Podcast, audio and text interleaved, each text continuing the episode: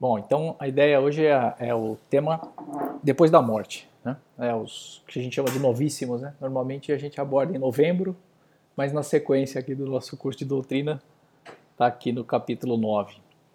Então, a gente pensar na realidade e o sentido da morte, né? A, como a, a, nossa vida, se a gente parar para meditar, ela é breve, né? Ela, ela comparada ao curso todo da história, né? Da, da, da, do mundo, da criação toda, a vida do ser humano é muito breve. A gente sabe que mais cedo ou mais tarde ela se acaba, né? Para todos. Então, seria absurdo a gente deixar isso de lado, né? desconsiderar isso, algo que vai acontecer com certeza para nós, né? Então é, é preciso pensar na morte, não, não, não apenas de um modo geral, mas na nossa morte em particular. Né? Pensando agora nesse tempo aí de, de pandemia, quantas pessoas morreram, é, chamam né, um pouco a atenção é, geral para esse, esse tema da morte. Pessoas talvez que estavam completamente alheias a isso, é, começaram a pensar né, na morte. É, e ela é o final da vida nesse mundo. Né? Então ela vai acontecer por um acidente, por doença ou simplesmente porque o tempo vai passar e o corpo vai se, se debilitando mesmo. E até que a alma não consegue mais mantê-lo vivo, então se separam. Né? Então é isso que acontece: o nosso corpo se corrompe sem a nossa alma é, e deixa de existir como uma matéria organizada, né? começa a se deteriorar. Enquanto a alma, que é espiritual, essa não tem, ela não tem fim, né? ela continua viva mesmo separada do corpo. A nossa alma é eterna. Né?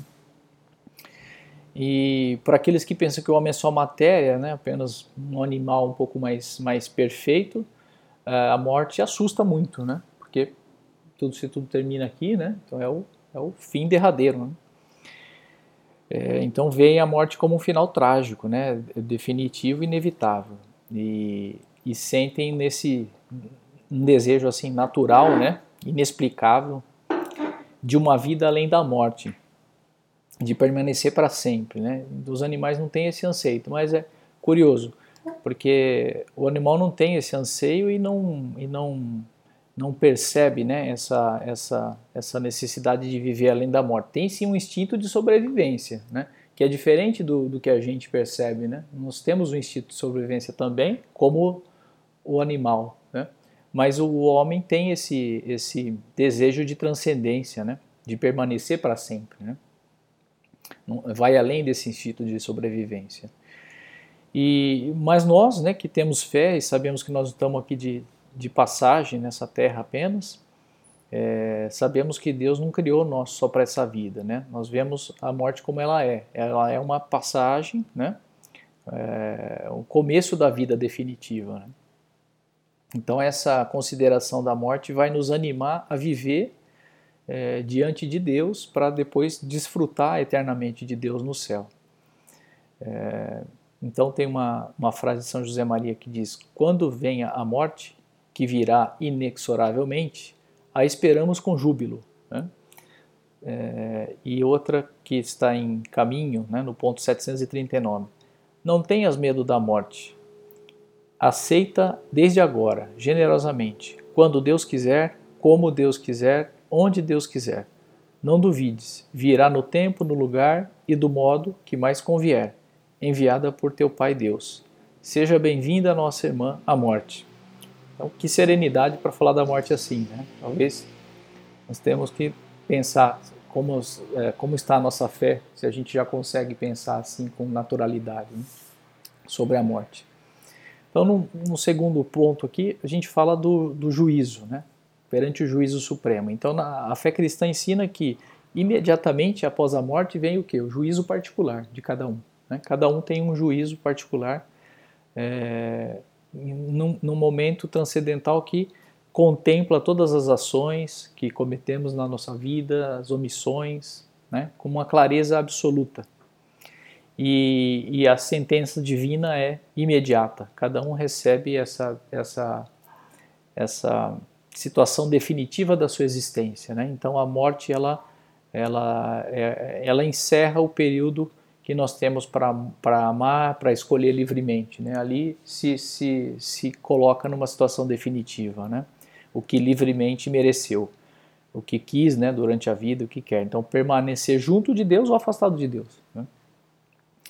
E estão errados aqueles que acusam os católicos de não se empenhar na construção de um mundo melhor com esse pretexto, né, de que a verdadeira vida vem depois. Então, olha, os católicos não estão nem aí para a vida, porque para o mundo, porque a vida de verdade vem depois. Né? Pelo contrário, porque o cristão ele tem motivo suficiente para viver é, a verdadeira, é, viver a justiça, né, as, as demais virtudes humanas, né, porque sabe que será julgado justamente pela vida, né, que viveu aqui, pela prática dessa, dessa, desse tempo, né, de liberdade.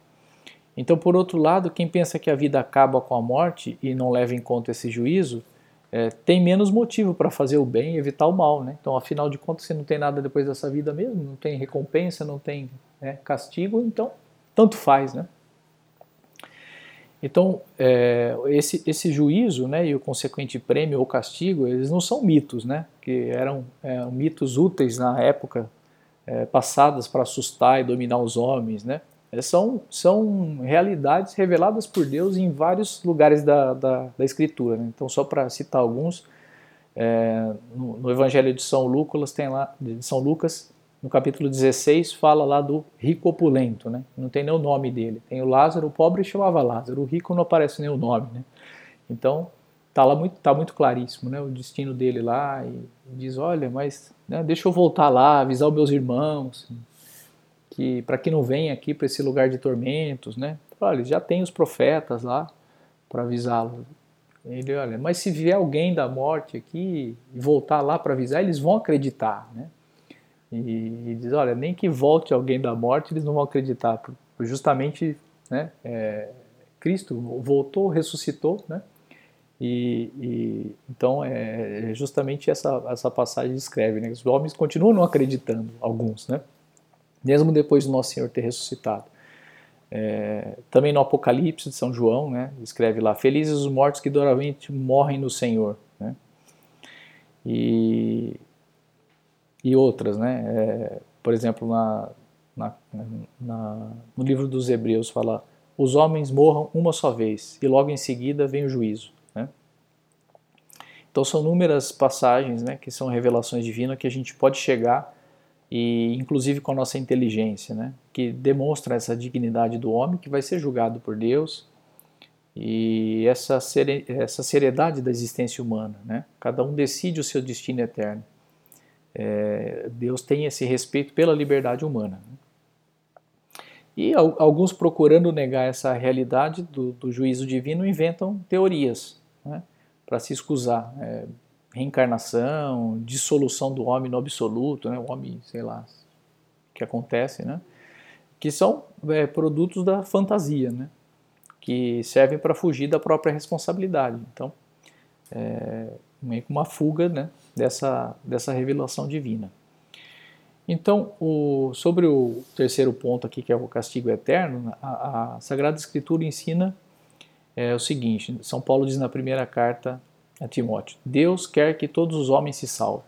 Né? Então, é, é, o desejo de Deus é que todos se salvem. Ah, mas então por que, que alguns se condenam? Porque Deus fez o homem livre, por isso. Né? Quis que o homem o amasse livremente. Então, sua bondade é tanta que, é, enquanto o homem vive na terra, ele permite que o homem retifique, se arrependa, né? perdoando até o último instante. Né? Então, tem lá o, o bom ladrão, lá na cruz, nos últimos instantes, né? ele pediu perdão a Deus. Né?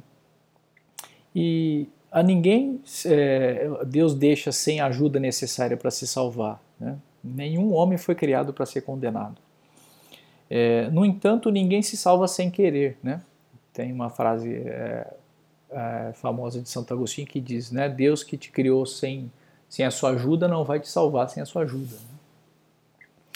Então, ele, Deus nos criou livres né, e não nos salva sem a nossa liberdade. E apesar da ajuda constante de Deus, o homem pode rejeitá-lo, não somente como com o pecado, vamos dizer assim, deliberadamente, né? mas evitando converter-se, permanecendo nessa decisão até o momento da morte, pode se condenar. Né? E quem morre assim não pode se salvar. Isso também tem vários, por exemplo, tanto na, na carta aos Gálatas quanto uh, de Efésios, São Paulo diz: as obras da carne, aí né? lista lá um monte de obras, né? é, impureza, cobiça, isso, aquilo, diz lá, esses não herdarão o reino dos céus. Né? É, e, e, outras menções. Né? Então, ao se apresentar perante a, a, justiça divina, vê que não é possível gozar dele, pois não o ama. Né? Então, é, é uma escolha da, da pessoa, né? que naquele momento morreu nessa decisão de, se, de, de estar afastado de Deus, condenou-se a si mesmo, né? não é Deus que o condenou. Então, condenou-se a si a um afastamento eterno de Deus. E, e, essa é a essência do inferno, é o isolamento eterno, é a ausência de Deus, esse isolamento eterno. É, alguns afirmam que o castigo não pode ser eterno, né? pois como nós temos uma visão limitada, seria desproporcionado. Né? Diz assim, olha, não sabia, não é justo. Né? E isso é falso, né? É, porque quem se condena não faz porque Deus não o quis perdoar, mas porque não quis ser perdoado. Sua, sua decisão se tornou irrevogável no momento da morte. A pessoa, vamos dizer que ficou obstinado naquele erro. Né? E, sem dúvida, né, nós estamos diante de um mistério né, no qual converge a vontade de Deus e a liberdade humana. Então sabemos de algumas partes disso, sabemos porque Deus revelou, nós não sabemos tudo. Né? Então a igreja afirma que muitas pessoas estão no céu. Né? Então a igreja beatificou, canonizou muitos santos para que nos sirva de exemplos e tal, mas é, a igreja nunca diz que fulano ou beltrano está no inferno, se condenou, porque isso é um mistério. Não sabemos, a misericórdia de Deus é infinita, a pessoa pode se arrepender no último instante da sua vida. Né? É, então nunca se afirma isso. Se afirma sim que pessoas é, sabidamente estão no céu e podem interceder por nós. Né? Acho que já falamos disso em outro, outro tema ou falaremos ainda. É, então essas almas que se condenam vão para o inferno e o principal castigo que sofrem é não ver Deus, né? É que é o fim para qual foi criado. Então o ser humano foi criado para viver eternamente feliz no céu com Deus. É, e além disso recebe outros castigos sensíveis, como o fogo mencionado diversas vezes por Jesus. Né? Então no Evangelho de São Mateus fala da Geena, né? então tem uma origem lá que era um, vale onde se queimava lá as coisas que, que, que não servia para nada, né? os cadáveres lá dos, dos pagãos e tal. Então, na, na, na parábola do semeador também fala isso, né? Que o joio vai ser arrancado e vai ser queimado no fogo, né? Que é destinado ao demônio e aos seus anjos, né? E, e fala também, né, no Evangelho de São Marcos, né? É, fala, se a tua mão te leva a pecar, corta a tua mão fora, é melhor você é, ir para o céu sem a mão do que queimar no inferno, né? Arranca o teu olho e tal. Então nós não sabemos em que consiste é, esse fogo, como falei, é um mistério, mas certamente existe. Né? Esses castigos sensíveis são consequência da escolha dessa criatura como fim da própria vida ao invés do, do Criador. Né? Bom, e a visão de Deus? Né? É, a vida do, do, dos homens né, sobre a Terra é uma contínua busca pela felicidade. Isso a gente consegue perceber por experiência. Né? Ninguém, não há ninguém que não tenha esse desejo de, de felicidade, né? de amar, de ser amado, de compreender, de ser compreendido. É, mas a gente sabe que nessa vida presente, esses, esses desejos, quando satisfeitos, geram novos desejos. Né? O homem não se, não se satisfaz com essa vida. Né? É, e os que não se satisfazem produzem tristeza. Né? Então, os satisfeitos, pro, pro, é, até certo ponto, produzem alguma alegria, mas que logo pedem mais alegrias, né?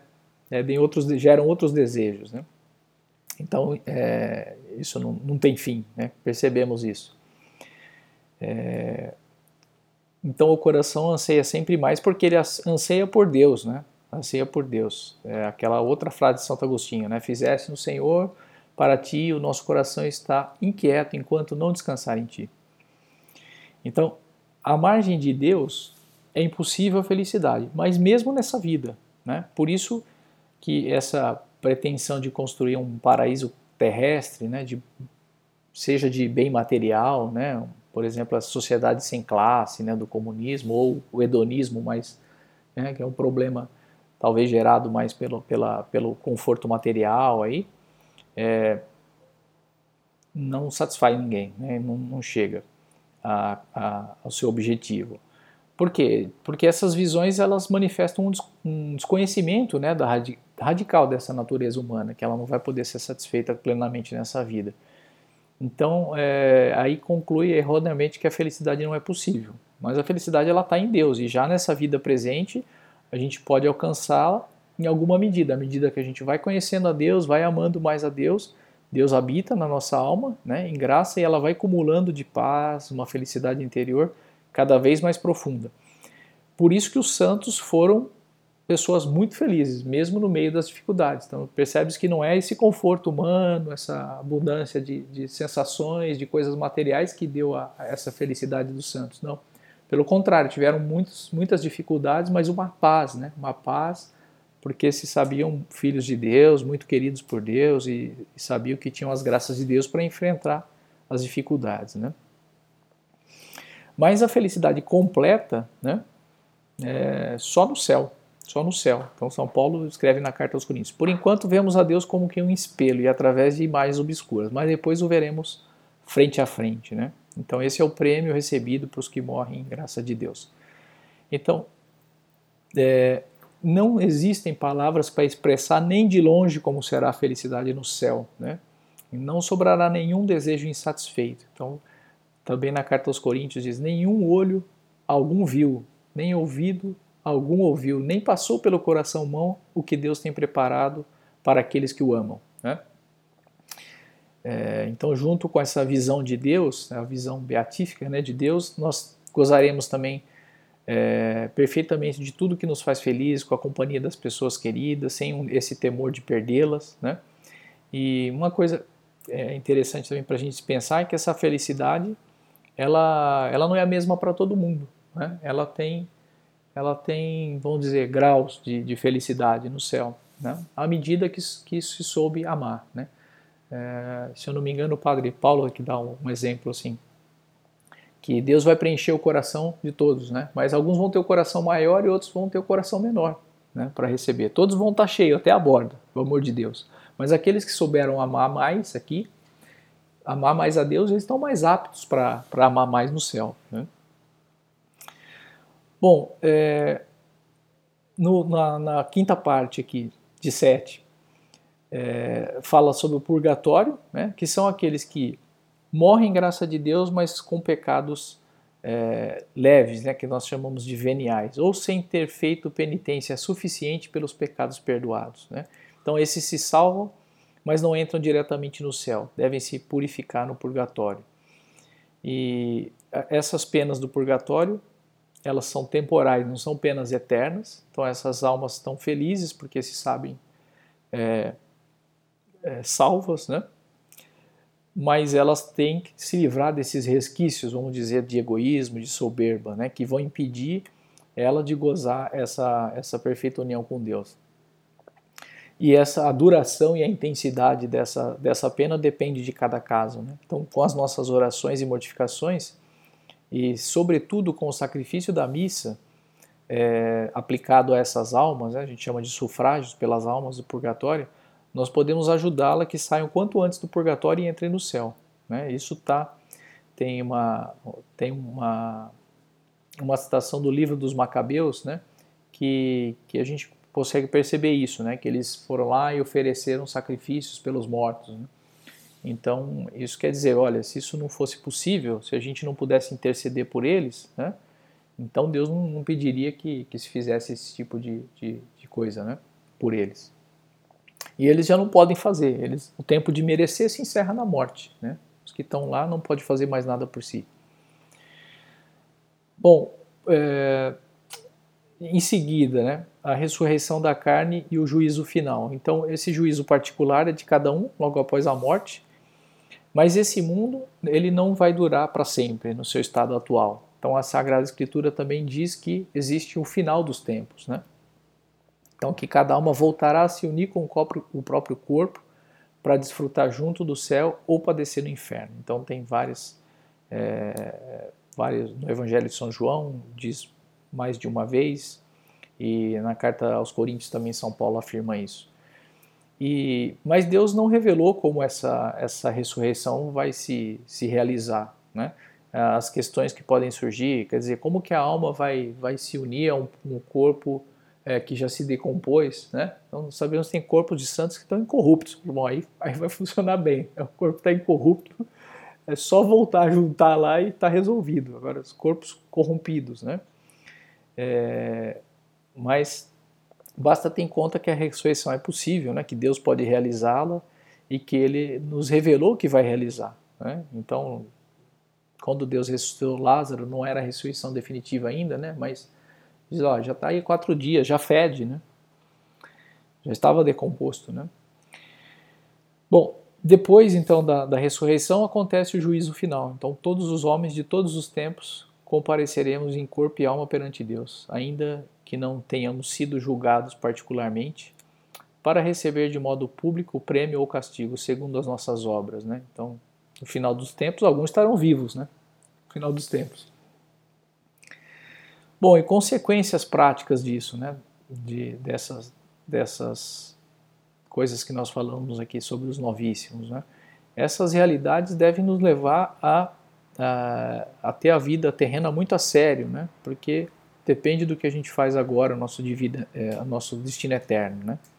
Então, todas as ações realizadas livremente nos aproximam ou nos afastam de Deus. Né?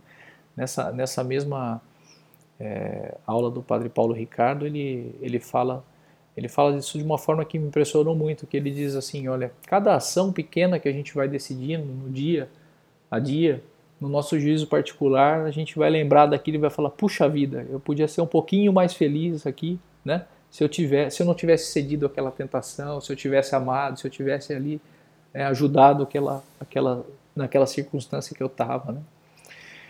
Então, o tempo que nós dispomos é breve, nós precisamos aproveitá-lo bem. Né? Perder o tempo conscientemente é algo inconcebível na vida do cristão. Né? Então, São José Maria diz isso no ponto é, 356 de caminho.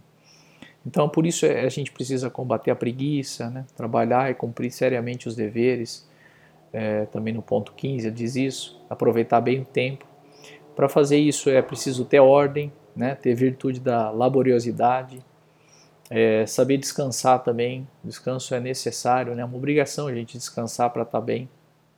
Não é descansar não é ficar ocioso, é se ocupar com atividades que, né, que requerem menos esforço para recuperar as condições do, de, de, rendimento, né, do nosso trabalho normal. É, e essa esperança do, do céu deve nos animar, né, levar uma vida autenticamente cristã. Né? É, então, uma, uma citação aqui do, do nosso Padre para a gente encerrar. Para nós e para todas as almas que querem amar, a aspiração é chegar a Deus, a glória do céu. Senão, nada de nada vale a pena. Para ir, ao, para ir ao céu, temos que ser fiéis. E para ser fiéis é preciso lutar, ir adiante no nosso caminho, ainda que caiamos de bruço algumas vezes. Com ele nos levantaremos. É isso aí.